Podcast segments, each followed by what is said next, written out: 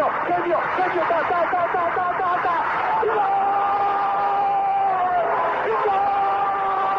Dennis Bergkamp, Dennis Bergkamp, Dennis Bergkamp neemt de bal aan. Dennis Bergkamp, Dennis Bergkamp, Dennis Bergkamp, Dennis Bergkamp, Dennis Bergkamp. Posse de bola para Portugal, vai Eder, vai Eder, vai Eder, vai Eder, chuta, chuta, chuta. Gol! Gol!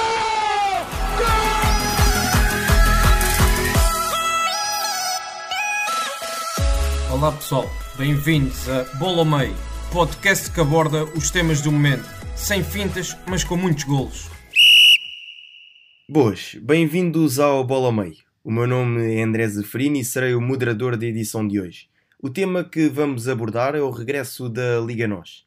As saudades do futebol português já são muitas e para darmos o pontapé de saída na semana da retoma do campeonato, tenho comigo Eduardo Costa, analista da ProScout, e o Luís Martins, jornalista do Canal 11. Desde já agradecer-vos por marcarem presença no Bola ao Meio desta semana. Sim, obrigado André por mais um, por mais um convite, mais uma edição do, do Bola ao Meio. Também dar as boas-vindas ao, ao Luís e espero que seja um excelente episódio, como sempre. Eu agradeço o convite para estar aqui no, no Bola ao Meio. É sempre um prazer falar de futebol quando ele já, já está aí mesmo quase, quase a voltar. Agradecer o convite e vamos lá a esta conversa sobre futebol. O primeiro tema que eu tenho aqui para abordarmos, e vou começar por, por ti, Luís, já que és o nosso convidado desta edição.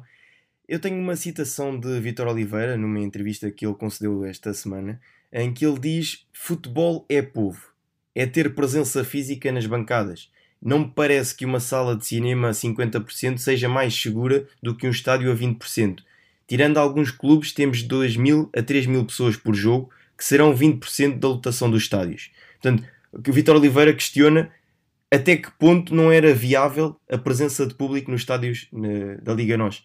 Qual é a tua opinião em relação a este tema? Bem, é sempre um tema difícil eh, porque não estamos a viver uma situação normal, é uma situação uh, que nunca ninguém viveu, cenários que impensáveis. Uh, estamos a falar de um cenário em que o futebol correu o risco sequer de, de não voltar, não é? Em França, por exemplo, não voltou, em Portugal tomou-se essa decisão de, de voltar e para voltar, eu penso que tinham de estar reunidas todas as condições para que o futebol não fosse um meio de propagação do vírus.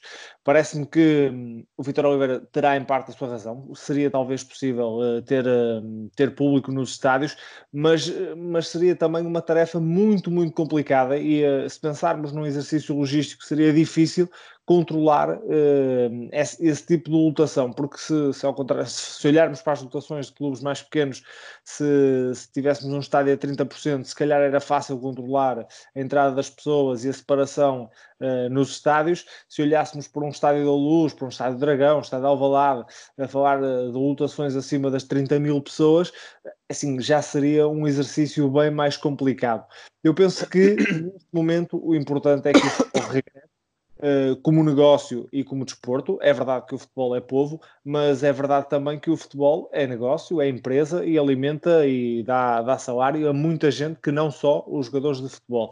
E por isso parece-me que o bom senso determina que, que o futebol volte nas condições que são possíveis e, e eu parece-me que neste primeiro momento sem público parece mais seguro do que estar já a arriscar no início em ter público nos estádios.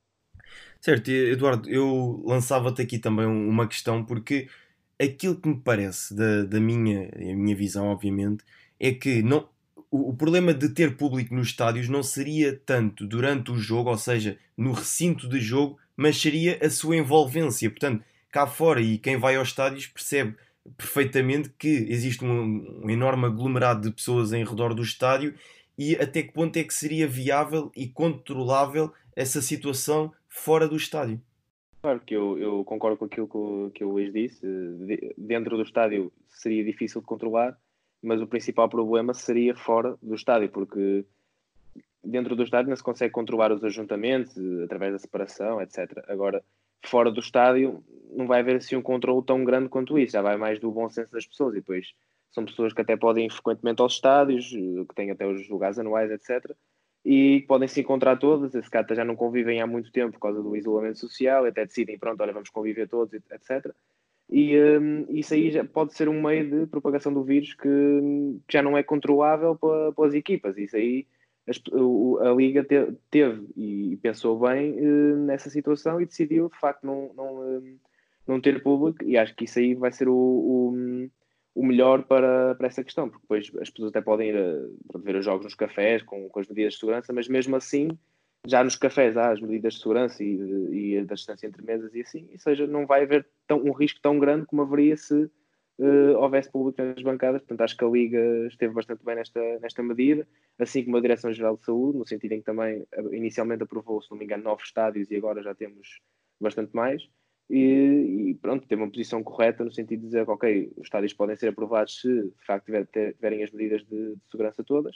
Os estádios assim o fizeram, fizeram as mudanças necessárias e acho que agora temos todas as condições, dentro do possível, todas as condições para, para um regresso de futebol em, em segurança. É, Permite-me só, só, só completar uma, uma, uma coisa que o, que o Eduardo disse bem e que eu concordo com o que ele disse, mas é pensar no exercício fora do estádio e até se olharmos para o regulamento que, que foi feito uh, do número de pessoas que, que podem estar num relevado, que podem estar na bancada, uh, o número de seguranças, de polícia que vão estar agora nos jogos, há contemplado também segurança e polícia fora dos estádios. Para quê? Para evitar também aglomerações no, no exterior do estádio que podem acontecer e aconteceram, por exemplo, em jogos da, da Liga dos Campeões, salvo erro, o Paris Saint-Germain uh, em casa com o Borussia Dortmund e o Valência também com a Atalanta, penso que teve muita gente cá fora e isso pode ser também um foco de contágio, ou terá sido um foco de contágio, não se sabe, mas a verdade é que, por exemplo, Valência foi uma das cidades muito afetadas pelo Covid, ou seja, aqui uh, acho que, que, tem que haver risco zero e acho que foi por aí que quer a Direção-Geral de Saúde, quer a, Liga, quer a Federação foram por, uh, por esse caminho. Sim, sem dúvida, e concordo inteiramente com aquilo que vocês disseram, e acho que foi um, um excelente pontapé de saída uh, nesta, nesta nossa conversa. O Eduardo focou aqui um, um tema também uh, pertinente, que era a questão dos estádios que foram aprovados. E o, o Mr. Vitor Oliveira fala disso mesmo, e, e ele, o Mr. diz: Não percebemos porque é que o Santa Clara não joga em casa e isso pode ser eh, determinante para a verdade desportiva na ótica do Mr. Vitor Oliveira. Eduardo, qual é o, o, teu comentário em relação a esta situação, por exemplo, vá, do Santa Clara que não jogará nos Açores? Assim, um, partindo do princípio em que o, Santa, o estádio Santa Clara tem as condições necessárias de segurança, uh, pronto, tem as condições de segurança, acho que hum, acaba por ser um pouco injusto que, que não tenham esse direito de jogar em casa, quando a outra equipa das ilhas, neste caso a Madeira, uh, o, Marítimo, digo, também vai ter, eh, vai ter, vai ter esse direito. Portanto, acho, acho que é um pouco injusto. Agora, claro que se o Estado de Santa Clara não tiver as condições de segurança necessárias, aí a conversa já é outra. Um, tanto porque estas deslocações e os estágios noutro, noutro local, etc., também tem sempre um fator importante para a equipa visitante. Portanto, ou seja, acabaria até por uh, ajudar um pouco a equipa visitada e pronto, há, há sempre essa questão, portanto acho que é uma questão um pouco. passa por ser um bocado injusto para, para o Santa Clara, que vai perder também um fator que podia ajudá-los no, no seu jogo, mas também não estou bem por dentro do, do assunto de saber porque é que de facto não foi, não foi aprovado um estádio e o, e o do Marítimo foi, mas pronto, no geral é essa a minha ótica. Eu, o, o André, se me permites. Eu, eu ia só pegar aqui eu ia só pegar aqui numa deixa do Eduardo para te lançar também a ti uma questão e depois podes pegar no que ias dizer. É que uh, o Eduardo fala de, que o Santa Clara poderia, ou seja, neste caso, irá perder vantagem, vá, do facto de não jogar em casa. Mas há um dado curioso, é que tem-se verificado na Bundesliga, que é o campeonato que já está em andamento, que as equipas que jogam em casa são as que estão a, a fazer menos pontos. Portanto, estão a perder mais jogos. Portanto, até que ponto é que o jogar em casa também ajuda, porque não há, não há público, portanto o terreno seria mais neutro. Sim, dentro desta questão do, do, Santa Clara, jogar fora, jogar nos Açores e mesmo da Bundesliga, há três pontos. O primeiro ponto é que eu acho que também há uma questão política na, na questão do Santa Clara jogar fora, porque a Madeira e os Açores são geridos de forma, ou seja, são regiões autónomas, e eu penso que ainda está em vigor que, que quem vai jogar aos, quem vai para os, quem viaja para os Açores, independentemente de, de ser eh, uma equipa de futebol ou não, tem que ficar 14 dias de, de quarentena. Ou seja, haveria aqui uma, uma complicação legal que, que o Santa Clara foi o primeiro também a dizer que, que viria para o continente para não uh, complicar a, a, situação. Depois, dizer que o João Henriques e o Santa Clara foram os primeiros, uh, ou seja, durante toda a época criticaram a, a sua relva, o seu relvado, o seu estádio, ou seja, elogiavam os seus adeptos, mas não gostavam de jogar naquele relvado. E efetivamente o relvado prejudicava em muitas ocasiões o, uh, o futebol que o Santa Clara tenta praticar. E depois, essa incerteza que eu não concordo tanto com, com o Mr. Eh, Vitor Oliveira nessa questão do Santa Clara, percebo menos porque é que o Belenense não poderia jogar no Jamor, embora jogar na cidade do futebol é praticamente ao lado. Agora também me parece que essa frase do Vitor Oliveira, que é um senhor que respeito muito, não vale a pena estar a entrar neste tipo de, de jogo, porque eu acho que o, o, o principal aspecto é simplificar e fazer com que a época termine. E o Santa Clara deu o exemplo, quis eh, vir para o continente, facilitar este fator de viagens para as equipas, não vejo nada contra nesse sentido. Quanto ao Marítimo, depois eh, é outra postura, também um estádio diferente, um estádio nível, nível 1, e, estamos a falar de uma, de uma região autónoma da Madeira com poucos casos. Agora, também não me chocaria que, que o Marítimo viesse para, para, para o continente. Quanto à Bundesliga, é efetivamente um, uma roleta russa neste momento e, e, se calhar, olha, se olharmos para as odds, as odds das equipas da casa normalmente eh, eram mais baratas, digamos assim, e agora começam a ser mais caras, porque se calhar sem público essa vantagem de jogar em casa uh, desvanece um pouco. Isso concordo um bocadinho, até para as equipas grandes, eu penso eu que será, será vai diminuir um bocadinho. Arrancamos agora para mais um tema que é a questão das substituições e uh, em Portugal também para não estranharmos Uh, não pode ser uma, uma decisão tomada e aceitável por todos. Portanto, teve que levantar alguma poeira e esta questão das substituições também está aqui a criar alguma confusão em torno desta questão. Uh, Eduardo, para ti, achas que é benéfico haver esta questão das 5 substituições no jogo ou não? Sim, eu acho que é nesta fase da, da temporada. Isto, é basicamente uma época nova, porque as equipas, no caso da Liga, da Liga Portuguesa, tiveram paradas mais tempo do que estariam numa, no terminado um campeonato até o começo da pré-época. Um, e acho que nesta fase é absolutamente essencial, porque tem a ver apenas com a, a questão da, da saúde física dos jogadores, porque assim, se já há lesões um, com cinco substituições nesta fase inicial, imaginemos só com três substituições, em que os jogadores são obrigados, e de alguns jogadores que estejam com mais fadiga ou até sejam mais frágeis, uh, a nível muscular, uh, vão ser obrigados a jogar mais tempo porque não se pode fazer mais substituições e o treinador vai ter uma tarefa ainda mais difícil de gerir o cansaço físico um, nesta fase. Por isso é que na, na pré-época não há assim grande limite de, de, substituições e agora as cinco substituições são corretas, na, a meu ver, em três paragens do, do jogo, que também é o, é, o, é o correto, porque senão ainda seria pior. Com, Portugal já tem pouco tempo útil de jogo, então com cinco paragens ainda seria pior ou 10, não é? Depende da, da, quantidade de substituições que poderiam ser feitas. Portanto, acho que é, acho que é apenas por uma questão, eh, nem falo de uma questão tática, o que também seria interessante explorar isso, mas também por uma questão física, acho que é absolutamente essencial, porque os jogadores vão estar num nível de fadiga maior, vão estar mais desgastados, vão estar numa forma, numa forma pior e com o passar do tempo, ok, isso aí vai, vai desaparecer. Não na totalidade, se calhar, mas vai, vai, vai sendo combatado. Mas nesta fase inicial acho que é absolutamente essencial e acho que faz todo, todo sentido, vemos isso na Bundesliga e no caso da Bundesliga, até agora está a haver lesões. Vimos no último jogo do, do Dortmund com, com o Bayern da Rua, vai ficar fora até o resto da temporada.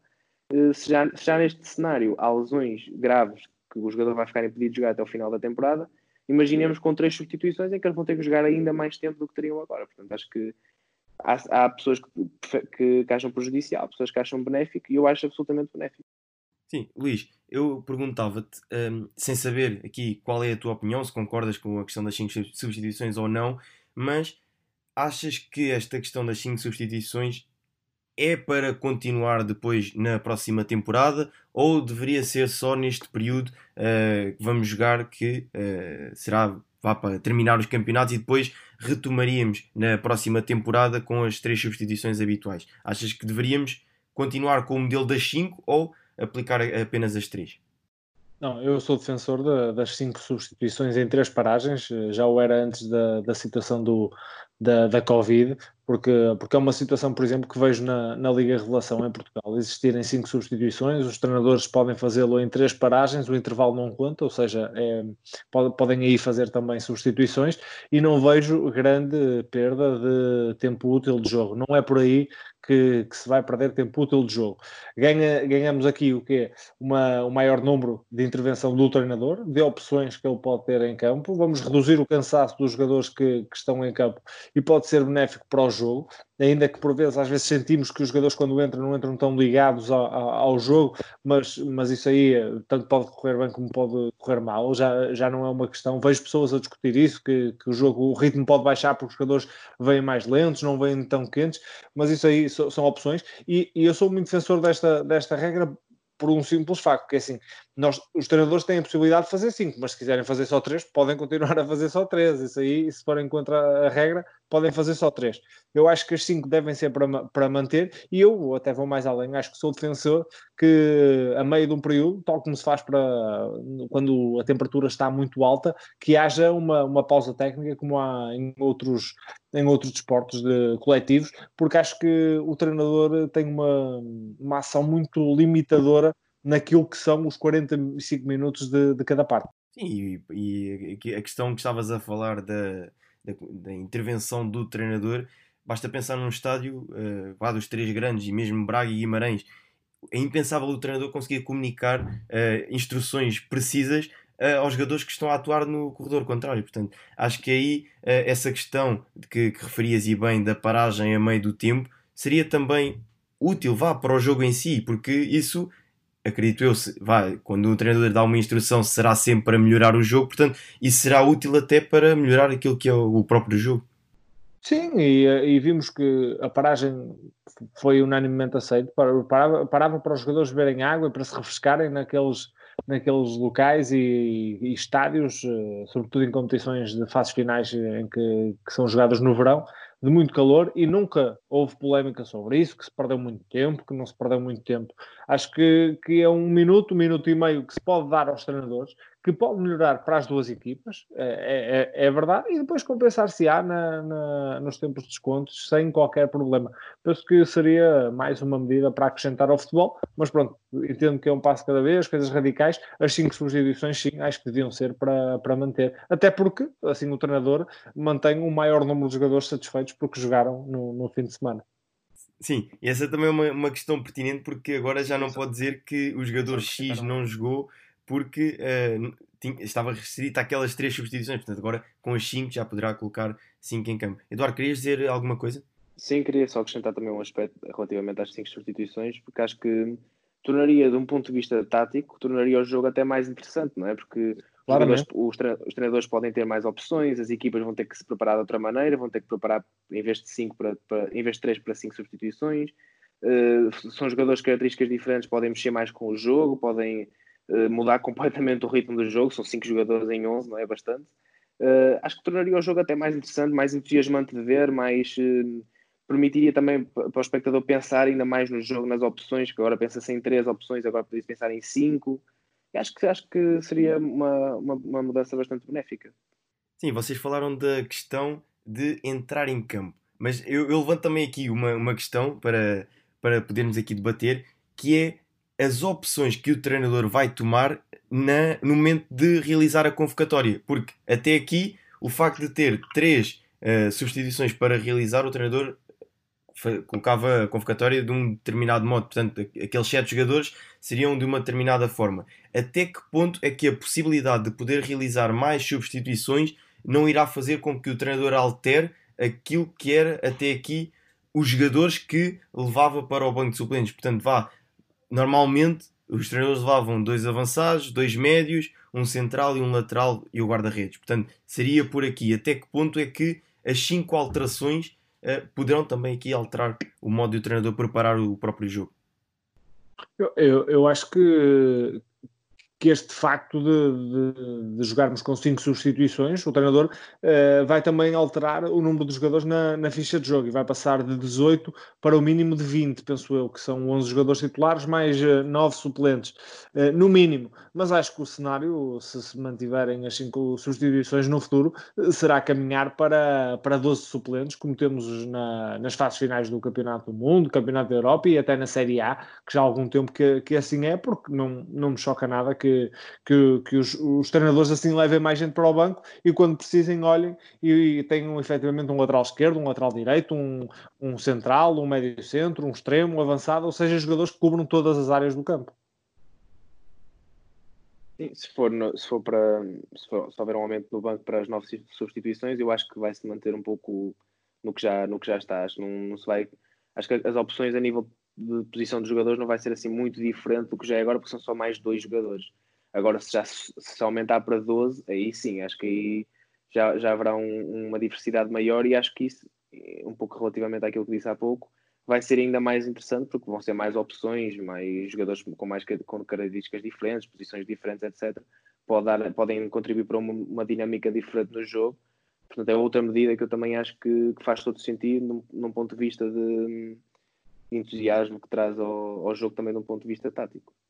Sem dúvida. Avançamos agora para o segundo momento do, da edição de hoje e em que vamos uh, falar aqui um, ehm, daquilo que será a Liga Nós até ao final do campeonato. Portanto, vamos começar, obviamente, pelo topo da, da classificação e pelaquela que é a luta entre Benfica e Porto, em que num primeiro momento, o Porto tem aqui já um, um, problema para resolver, Sérgio Conceição, que é a lesão de Marcano.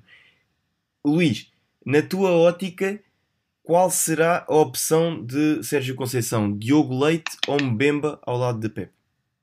Uh, a, minha, a minha, eu acho que Sérgio Conceição vai escolher Mbemba, até porque o central uh, vinha a ser titular com o Marcano, o Pepe estava, estava lesionado, e, e Mbemba vinha a cumprir muito bem aquilo que era a função de central do Futebol Clube do Porto e até destacar-se no sentido de sair a jogar, a mostrar qualidade com bola. Estamos a falar de um jogador que jogava pelo lado direito, o que aqui pode baralhar um bocadinho as contas de Sérgio Conceição, porque Pepe também joga pelo lado direito, não me recordo se o Real Madrid alguma vez o fez pelo lado esquerdo, porque penso que era Sérgio Ramos quem, quem o fazia. Um, no Porto também está habituado a jogar pelo lado direito, na seleção está a jogar pelo lado direito e Mbemba também o faz no Porto pelo lado direito. Mas vejo perfeitamente Sérgio Conceição a passar Mbemba para, para o lado esquerdo, até porque estamos numa fase final da temporada, digamos assim, vai começar agora, não é? Mas, mas é uma fase final, são os últimos 10 jogos e. Uh, e eu penso que o Sérgio Conceição vai valorizar a experiência do Central, a matreirice de Mbemba, é um jogador que já esteve na Premier League internacional, embora acredito muito, como ele já o disse, em Diogo Leite, mas não me parece, se até aqui não foi uma opção para a equipa titular de forma regular, não o vejo a colocar Diogo Leite, ainda que seja escardino, para, para esta ponta final. Não, não o vejo, sinceramente, penso que Pepe Mbemba será a dupla que vai começar no Futebol Clube Porto. Eduardo, quanto a ti, Diogo Leite ou Mbemba? Uh, assim, eu concordo com, com o Luís no, no, sentido em que acredito que Sérgio vai apostar no, no Mbemba, algo que faz mais sentido pelos motivos que, que o Luís disse. No entanto, se fosse eu, apostava no, no Diogo Leite, no sentido de ser um lateral que joga, num central que joga no lado esquerdo, um central pé esquerdo, um central bastante bom com bola e é um jogador que acho que, devia, acho que o Porto devia potenciar mais o, o, talento do jogador e a evolução do jogador ao, ao dar-lhe mais eh, oportunidades. O Mbemba é um central que cumpre, mas a meu ver, para uma equipa como o Futebol Clube do Porto, um central que cumpre não chega e hum, acho que o Mbemba tem falhas, acho que o Mbemba é um jogador uh, um pouco inconstante, tem falhas a questão de posicionamento, um pouco de leitura também, no sentido de ser com bola, ok, é, é, é um bom jogador nesse sentido.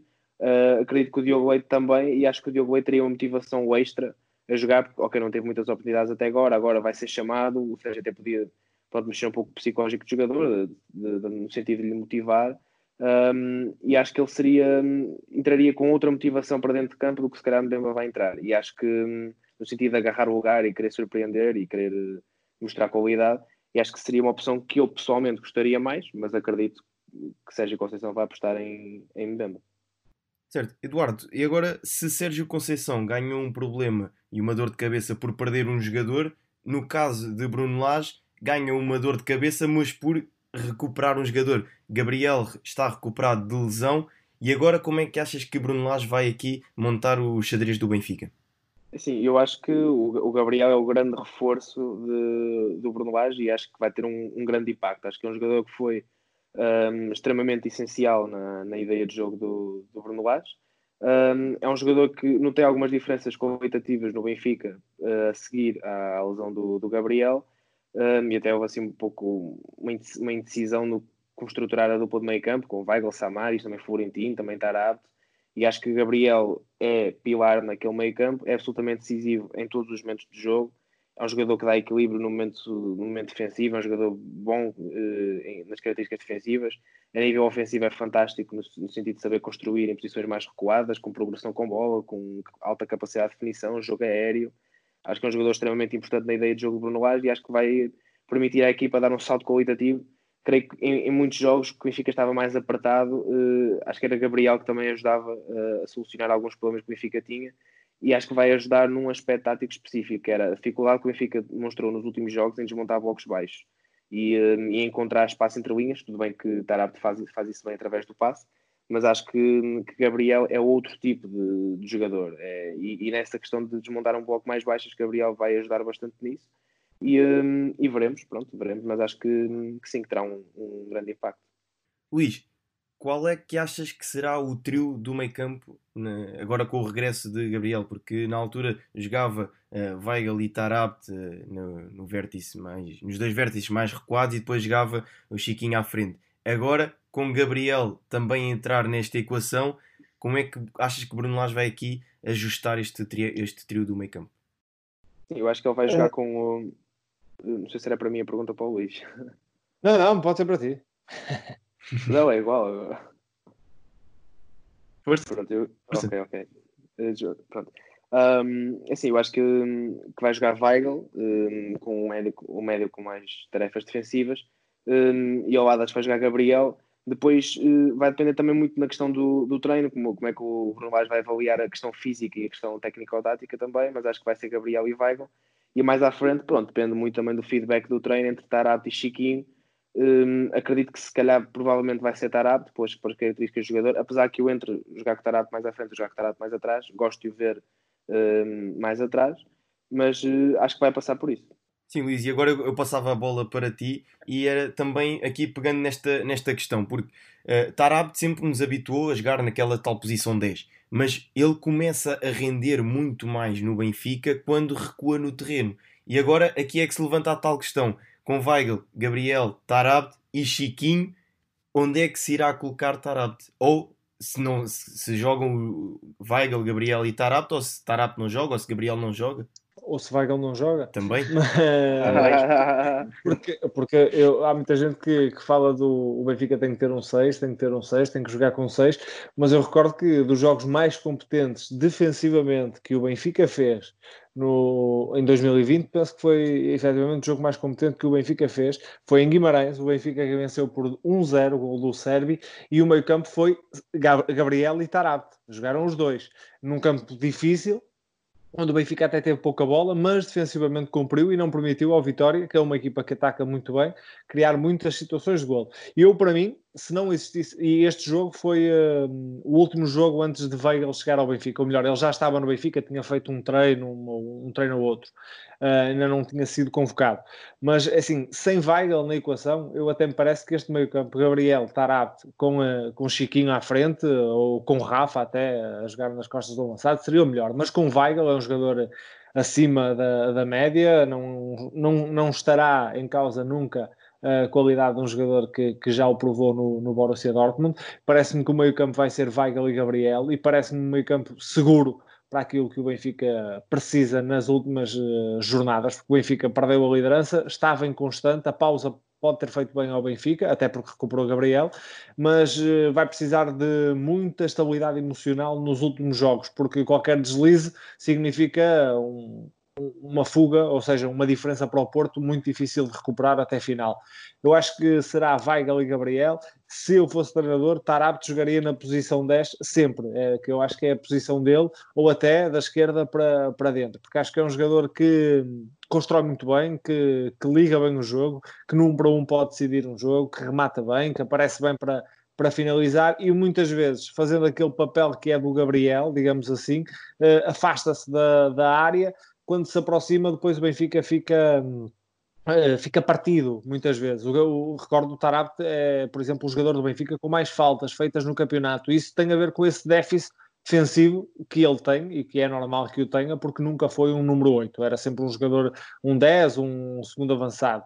E eu acho que o talento do Tarapte pode uh, ser na posição 10 que se destaca, até porque o Benfica nunca encontrou um jogador que substituísse verdadeiramente João Félix e Jonas em relação à temporada passada. Chiquinho muito intermitente, parece-me Tarapte um jogador acima da média. Acho que quem ganharia com Tarapte na zona de 10 seria Pizzi e Rafa, porque são jogadores que gostam muito de vir para dentro. Tarapte gosta também de ser um vagabundo e o Benfica iria solucionar aqui algumas questões que tinha antes da, da pausa. O meio-campo com uh, Weigl, Gabriel e Tarapte garante experiência, garante qualidade e, e, garante, penso eu, resultados imediatos, ainda que Chiquinho seja um, eh, um grandíssimo valor. Agora, Bruno Lage tem aqui uh, um leque muito bom de, de, opções. Só que eu acho que ele, nos últimos jogos, fruto também daquela pressão, ficou assim um bocado algo confuso, porque o Benfica empata o último jogo em Setúbal e o meio-campo já era Samaris com Weigl no banco e um, as coisas estavam assim um bocado. parecia que ia experimentar qual era o meio-campo que se adaptava melhor sem Gabriel, porque Gabriel participou em 13 jogos na Liga Nós e o Benfica ganhou os 13 jogos. Efetivamente é uma uma, uma pedra que, que Bruno Lage não vai abdicar. E agora, só mais um dado estatístico, sempre que Weigl e Gabriel, muitas vezes fala-se, ah, não são compatíveis, o Weigl é muito fixo, o Gabriel também precisa daquele espaço. Jogaram os dois juntos em três jogos para a Liga Nós e o Benfica ganhou os três, penso que só sofreu um golo frente ao Aves em casa, num jogo em que o Benfica podia ter goleado, ganhou por 2-1, criou variedíssimas oportunidades, mas uh, a sorte não quis nada com os avançados. E depois ganhou em Alvalade, e a dupla era Gabriel e Weigl, e outro jogo, se não me engano, em Passos de Ferreira. Gabriel e Weigl. Eu penso que é uma estrutura que dá muita segurança ao Benfica e depois com Rafa à frente, porque Rafa vinha recuperado de lesão e ainda não estava numa, num grande momento de forma, digamos assim. Excelente este momento que estamos aqui a, a passar nesta gravação deste podcast. Avançamos para outra luta na tabela classificativa que também me parece que vai ser bastante interessante, que é esta questão do terceiro lugar entre Braga e Sporting. Braga com custódio, e Luís, eu pergunto, como é que vês este Braga, que até aqui foi uma das equipas que mais surpreendeu pela positiva no campeonato, como é que acho que o Braga se vai comportar até, até ao final, também com esta paragem, e se o custódio com esta paragem irá aproveitar também para meter aqui, digamos, um, o cunho próprio, portanto. O Custódio uh, acho que só tem de dar continuidade àquilo que, que, vinha sendo feito. O Braga, ele fez um jogo à frente do, do, do Braga, que era de, de Ruben Amorim, não é? Venceu o Portimonense, um excelente jogo também de futebol, manteve a estrutura, manteve aquilo que, que vinha de Ruben Amorim, até porque foram poucos treinos. Agora, com mais treinos, eu não me parece que Custódio vá mudar grande coisa numa receita que já estava, já estava muito boa, já estava oleada. O Braga estava, estava a jogar muito bem. Para mim, a melhor equipa, quando o campeonato parou, a melhor equipa a jogar futebol em Portugal. Agora, Custódio estava no sub-17, também jogava num sistema parecido, muitas vezes com, uh, com três defesas, com um lateral esquerdo que baixava para, para fazer os três defesas, ou seja, também é um sistema que ele, que ele conhece bem, terá agora também uh, analisado melhor os jogadores do, do plantel. O Braga, parece-me a mim, uh, tardiamente mudou para Rua Amorim. Parece-me que o futebol de Sapinto não se adaptava e não, não era o adequado para aquilo que o, que o Braga pretende a nível de, de objetivo, que é aproximar-se, ou seja, diminuir o fosso entre, entre os grandes, e, e parece-me que com Ruben Amorim as coisas podiam uh, estar mais igualadas no topo. O Braga neste momento é terceiro, seria uma excelente época ficar no, no terceiro lugar, mas os 13 pontos em relação ao Benfica podiam ser menos. E eu acho que para a próxima época, se houver continuidade, se não houver uma grande razia no, no plantel do, do Sporting de Braga, porque há muito muito talento, o Braga pode diminuir esse fosso e o Sporting terá efetivamente de acompanhar, porque senão uh, as coisas ficam muito complicadas para o lado do, dos Leões. E é para aí mesmo que avançamos para o, os Leões Eduardo, já se percebeu que Ruben Amorim vai aplicar o sistema de três centrais tão característico daquilo que é o seu jogo. Agora, a minha questão é, para ti, quais é que serão não só os três centrais, também a questão do lateral direito, porque fala-se da possibilidade do Camacho poder realizar o corredor todo, mas também os três da frente, porque tem-se visto que uh, Tiago Tomás foi chamado à equipa principal e já se fala de que pode ser uma, a verdadeira aposta de Rubén Amorim. Um, sim, relativamente aos, aos, três centrais, uh, inicialmente devo dizer que acho, que bem, acho bem que o, o Rubén Amorim implemente a sua ideia de jogo, porque o plantel de Sporting tem uh, soluções e qualidade para isso. Um, depois, relativamente aos três centrais, depende muito também do feedback do treino acredito que Coates e Matheus serão peças essenciais. Depois o outro central pode vir a ser Eduardo Quaresma, depende da, da, do rendimento do, do jogador, visto que ainda é jovem. Uh, se não, passar por também Ilori, uh, por aí. Um, relativamente um, ao Tiago Tomás, uh, acho que pode ser uma solução, uma solução de, de qualidade, sim. Mas acredito que os três da frente poderão passar por Sporar, talvez Vieto e Plata, ou até Giovanni um, creio que são jogadores com, com, características um pouco mais. podem agradar um pouco mais a, a Ruben Amorim, principalmente o Vieto, uh, no sentido de jogar bem, uh, jogar bem por dentro, ser um avançado também com capacidade, com capacidade criativa. Acho que nesse aspecto pode passar por ser, por ser esse o trio da, da frente do, do Sporting de Ruben Amorim. Mas queria deixar aqui uma nota também relativamente ao Sporting, que acho que hum, o maior desafio que o Ruben Amorim vai ter no Sporting nem passa tanto por uma questão tática, passa mais por uma questão psicológica. Acho que é uma equipa que hum, acho que o Ruben Amorim tem que dar um choque uh, positivo no, aspecto psicológico à equipa, porque é uma equipa um pouco inconstante, também perdeu o melhor jogador, Bruno Fernandes, e hum, acho que o Sporting viu-se bem quando teve assim um choque, um choque psicológico forte. Foi isso, um pouco isso com o Kaiser, tudo bem que tinha o fator Bruno Fernandes, é? que agora não tem, mas acho que se o Ruben Amorim conseguir implementar bem a ideia de jogo, que acredito que vai conseguir, e conseguir conciliar essa questão psicológica, que lá está, é o maior desafio, acho que o Sporting vai agarrar o vai conseguir agarrar o, o terceiro lugar. Sim, eu aqui acredito que uh, o que o Ruben está a, a, fazer e a tentar fazer com um, ehm, a promoção de, dos miúdos da equipa de sub-23 à equipa principal é um pouco preparar as segundas linhas do Sporting, que era aquilo que o Sporting também sentia algumas dificuldades quando queria, eh, porventura, mexer no jogo. Portanto, e agora eu também lanço aqui uma questão para, para ti, Luís, que é, foi noticiado que Vendel está uh, com uma possível lesão, portanto também será aqui um, um, jogador a menos, portanto poderá também ser aqui uma dor de cabeça extra para o Ruben Amorim uh, na, na formação de, do meio campo do Sporting.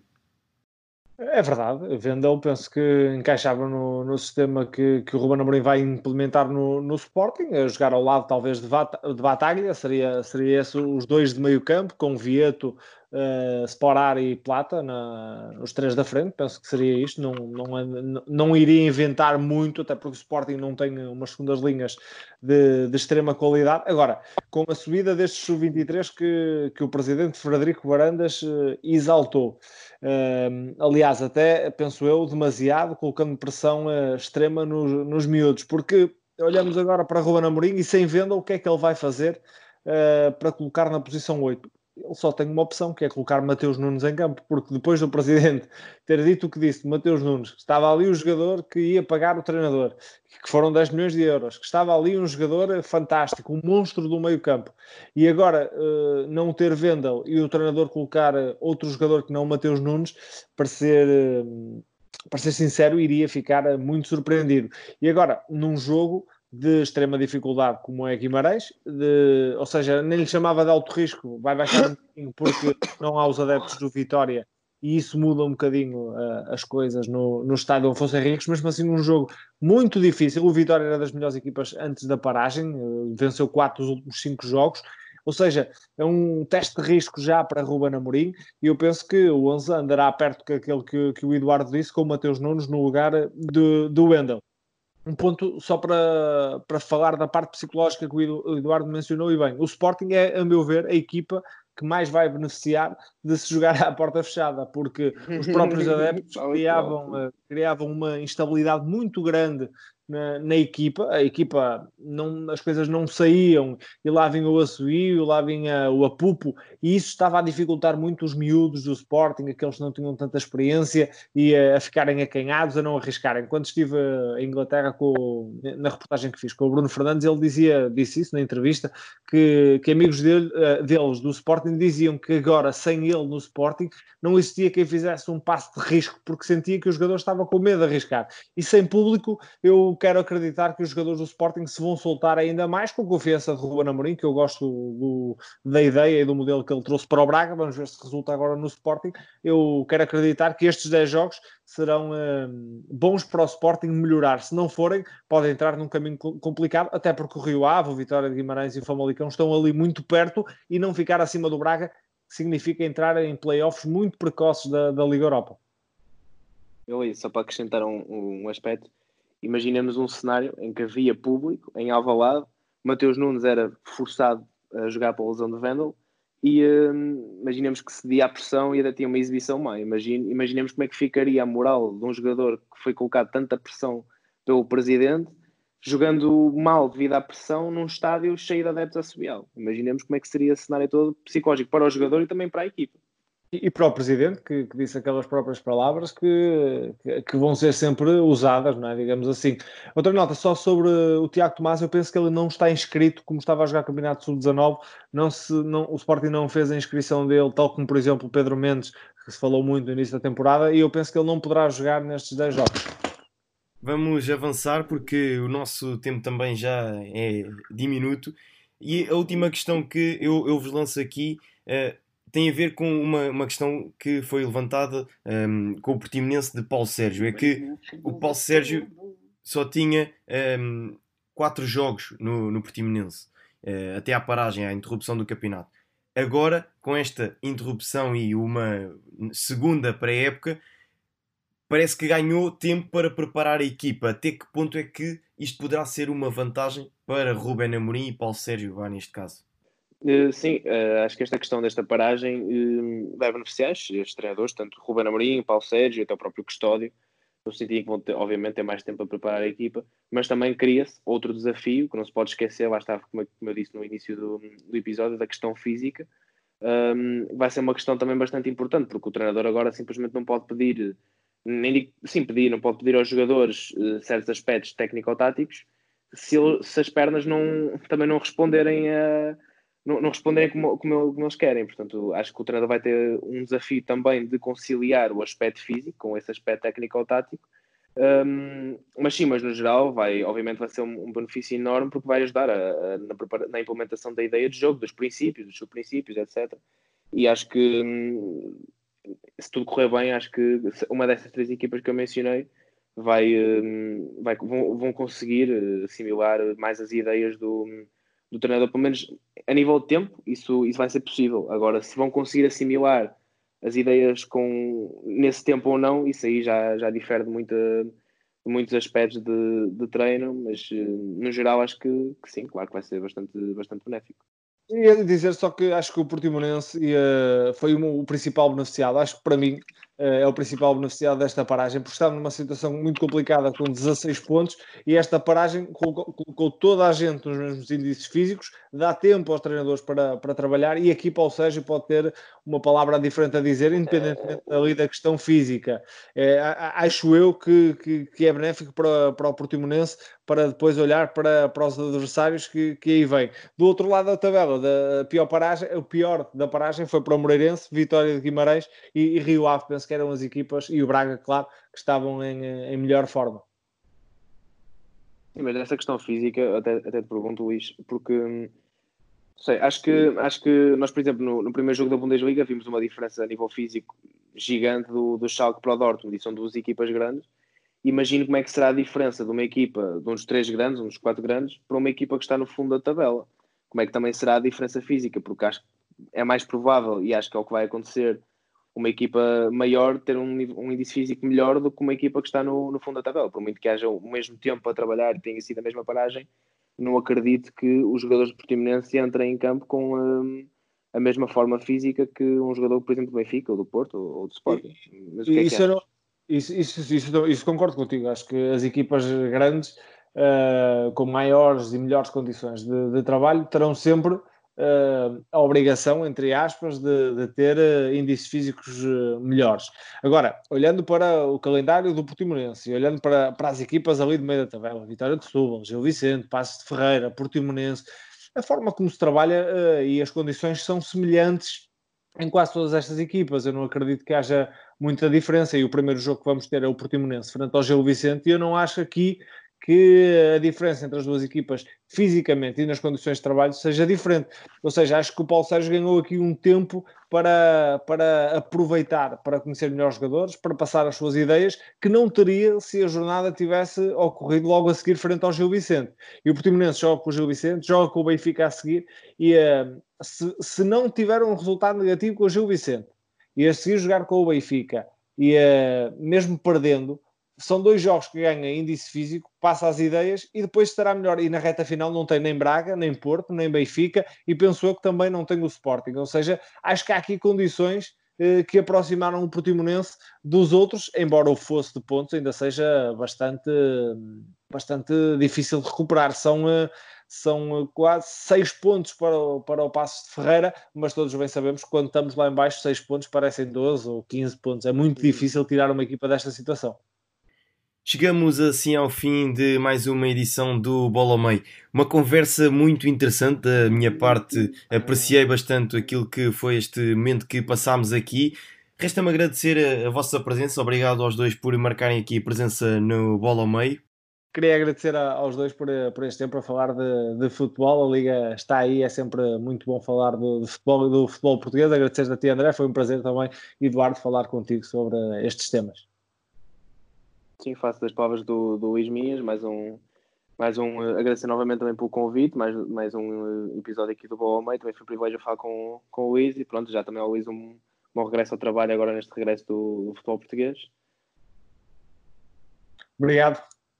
Está assim fechado este bola ao meio. O futebol português está aí à porta. Nós demos o pontapé de saída naquilo que será a semana da retoma no futebol em Portugal. Um obrigado muito especial, obrigado por nos terem acompanhado. Este é o Bola Meio. Um grande abraço e até para a semana. Obrigado por nos terem seguido em mais um episódio. Sigam o ProScout nas redes sociais em Facebook, Twitter, Instagram, YouTube e principalmente no nosso site em www.proscout.pt. Até à próxima!